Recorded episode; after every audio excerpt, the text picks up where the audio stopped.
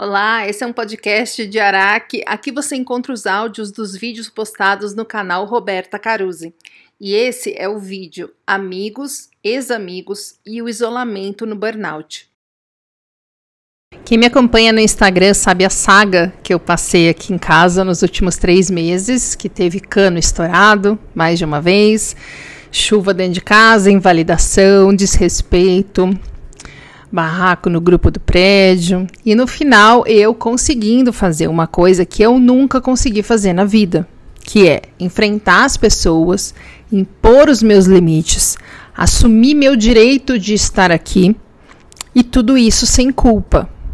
Porque eu sempre soube falar o não, mas depois vinha uma culpa e um medo do julgamento que fazia com que eu me esquivasse de falar esses nãos, só para não precisar lidar com tudo isso depois. O que no final das contas dá na mesma, né? A gente acaba não falando não. E eu fiz isso a vida inteira até o burnout. Então hoje eu quero falar sobre essa nova conquista que eu tive novamente sobre o patrocínio do, do burnout, porque burnout parece um castigo, mas é a vida ensinando a gente a amadurecer para poder lidar com as coisas com uma leveza maior, né? Muito bem, qual que é o maior dilema do burnoutado? É escolher entre impor limites, afastar as pessoas e ter que lidar com o julgamento delas, ou se isolar de tudo e todos, para não ficar ouvindo groselha das pessoas que acham que você está de frescura, que é tudo coisa da sua cabeça. Qual tem sido a sua escolha? Isso é importante a gente olhar, vigiar, questionar. Qual tem sido a sua escolha?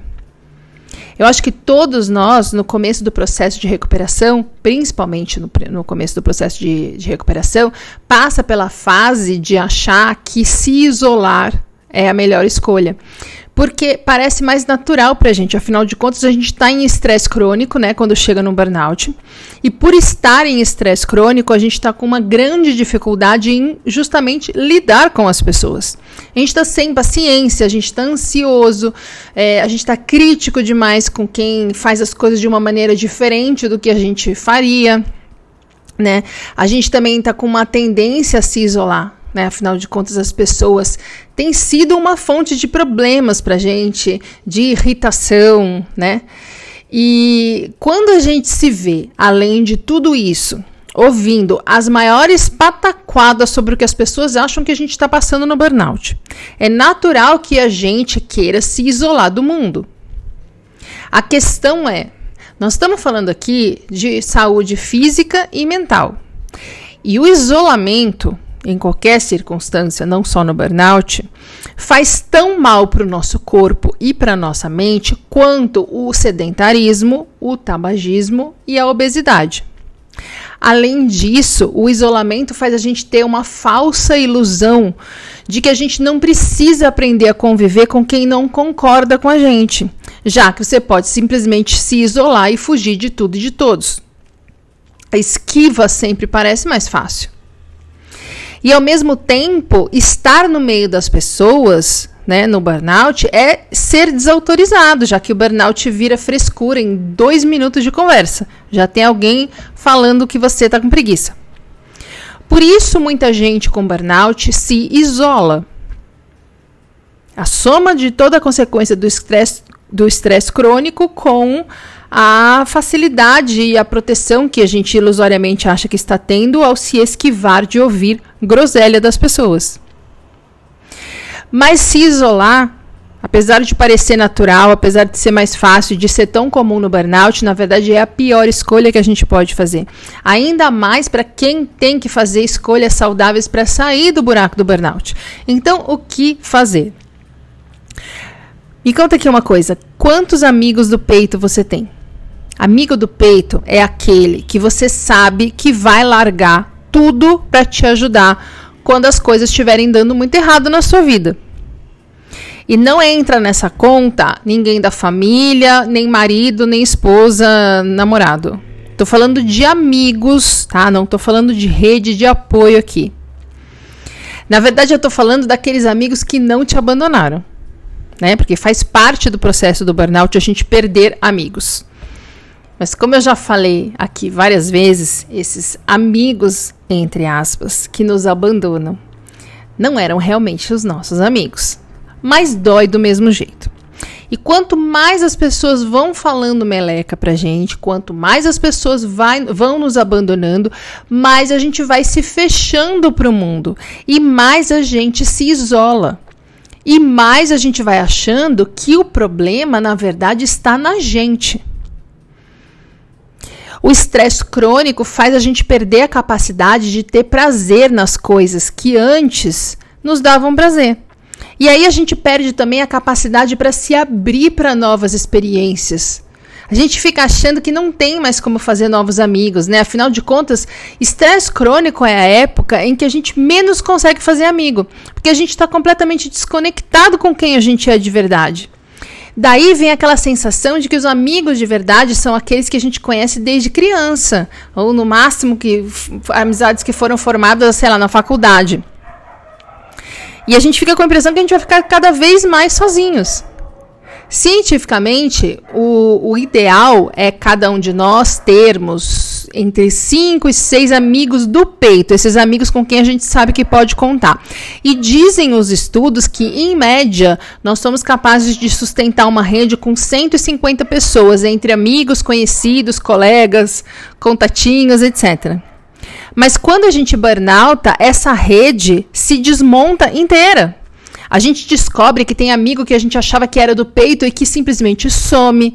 A gente descobre que tinha gente ao nosso lado que estava ao nosso lado porque tinha algum benefício em estar ao nosso lado. A gente começa a achar uma, uma gente que não tem mais nada a ver com a gente. E tem uma fase em que a gente se culpa por isso por estar no meio de pessoas que não agregam do jeito que a gente esperava.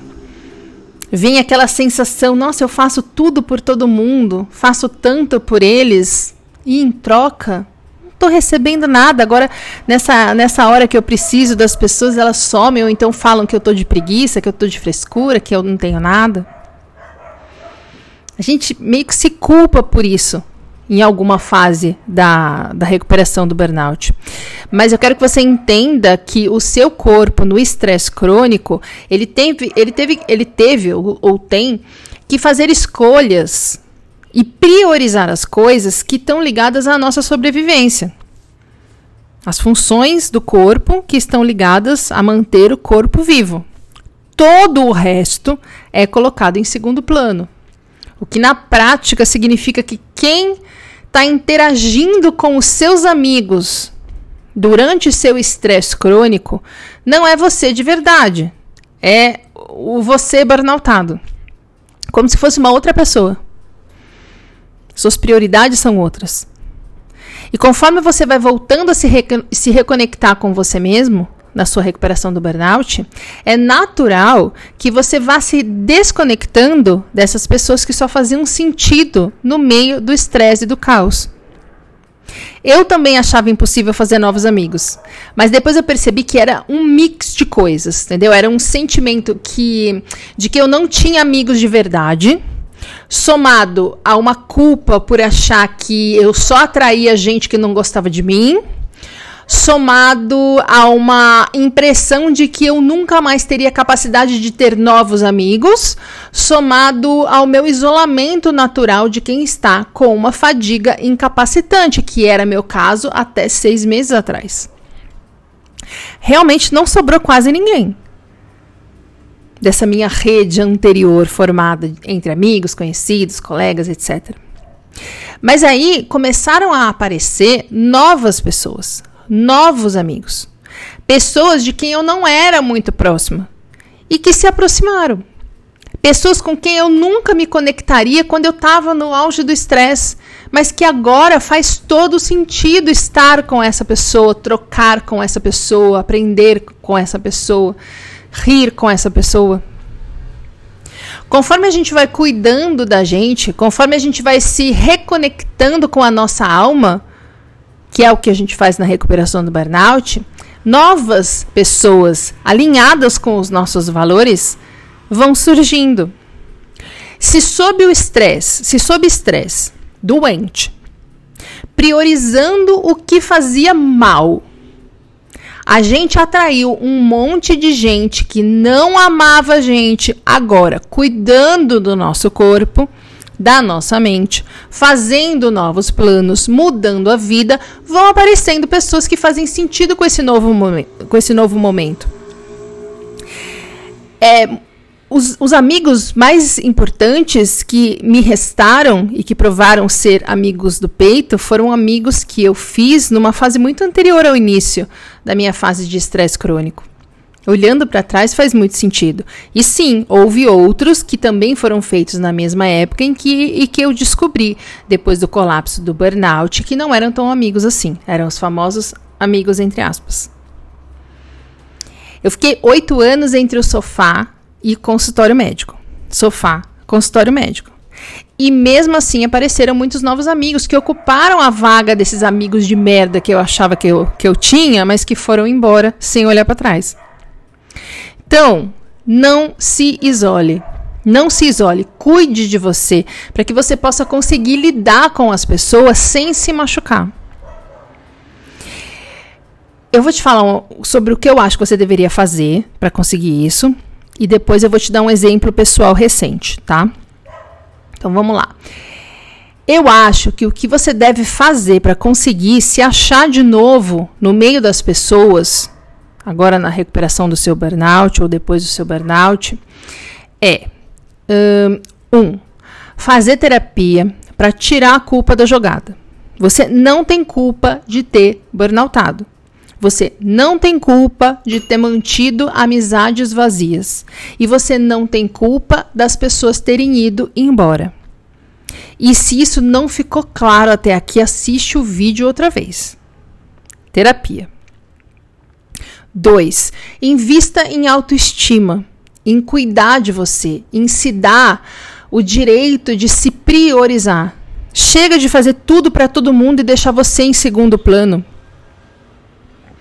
3. Começa a pensar lá na frente. Começa a visualizar você curado, trabalhando de novo, bem, se divertindo com os amigos, namorando, viajando. Entra em grupos, cursos, redes, classes, passeios, turmas de coisas que te faça feliz, que te faça bem, que te dê alegria, que você consiga se enxergar no futuro fazendo aquilo ou no presente. 4. Abra-se para novas pessoas. É engraçada essa palavra. Abra-se. Abre-se, abra-se, se abra para novas pessoas. Não deixa a sua mente te enganar dizendo que tem alguma coisa de errado com você. Não tem. E cinco, a terapia que eu falei no item 1 é também para você aprender a impor limites, porque as pessoas se incomodam quando você impõe limites. E essas pessoas que se incomodam quando você impõe limites são justamente aquelas que de alguma forma se beneficiavam às suas custas. E aqui entra o meu exemplo pessoal. Deixa eu só me arrumar na cadeira aqui. Mas espera, é, quando eu falo pessoas que se beneficiavam às suas custas, eu não estou falando somente assim pessoas interesseiras, gente ruim. Não é isso. Eu estou falando de gente do bem, tá? Que por não terem aprendido a lidar com as próprias demandas emocionais, acabam procurando nas outras pessoas uma forma de se sentir amado. Você entende por que a gente se desconecta desse povo? A gente está aqui fazendo um esforço enorme para entender que nada externo vai preencher os nossos vazios, os vazios emocionais da nossa alma, como a gente sempre achou que poderia acontecer. A gente tentou preencher esses vazios emocionais com trabalho, com açúcar, com álcool, com compras, com jogos, com baladas, com relacionamentos, com filhos. A gente tentou ser popular, a gente tentou agradar todo mundo. A gente tentou conquistar o melhor que a gente podia no trabalho. E nada preencheu o nosso vazio, né? Nada preencheu o nosso vazio emocional. Porque não é assim que funciona. Uma vez estressados e doentes, a gente se vê obrigado a olhar para dentro. A gente entende que a única coisa que vai preencher esses vazios da nossa alma, que a gente traz lá de trás, a única coisa que preenche esses vazios é o nosso amor por nós mesmos. É isso que a gente faz na recuperação do burnout. A gente se reconecta com quem a gente é de verdade. Como que a gente vai continuar conectado com quem continua a procurar fora de si mesmo o que vai fazer a pessoa se sentir completa. Você entende por que, que existe uma desconexão? Na hora que a gente decide cuidar do nosso bem-estar, da nossa saúde, a gente se desconecta daquelas pessoas que estão como zumbis, apenas repetindo as mesmas tarefas todos os dias, procurando com isso provar para alguém que elas têm valor. Quando a gente vê que fazer isso nos deixou doente e a gente se propõe a fazer uma coisa completamente diferente para que a gente volte a ser feliz, a ter saúde, a se sentir bem, a gente naturalmente se desconecta com as pessoas que estão fazendo o que a gente fazia, mas que não faz mais sentido. E o exemplo pessoal que eu ia dar é que recentemente eu saí de um grupo de amigos. Saí do grupo no WhatsApp, né?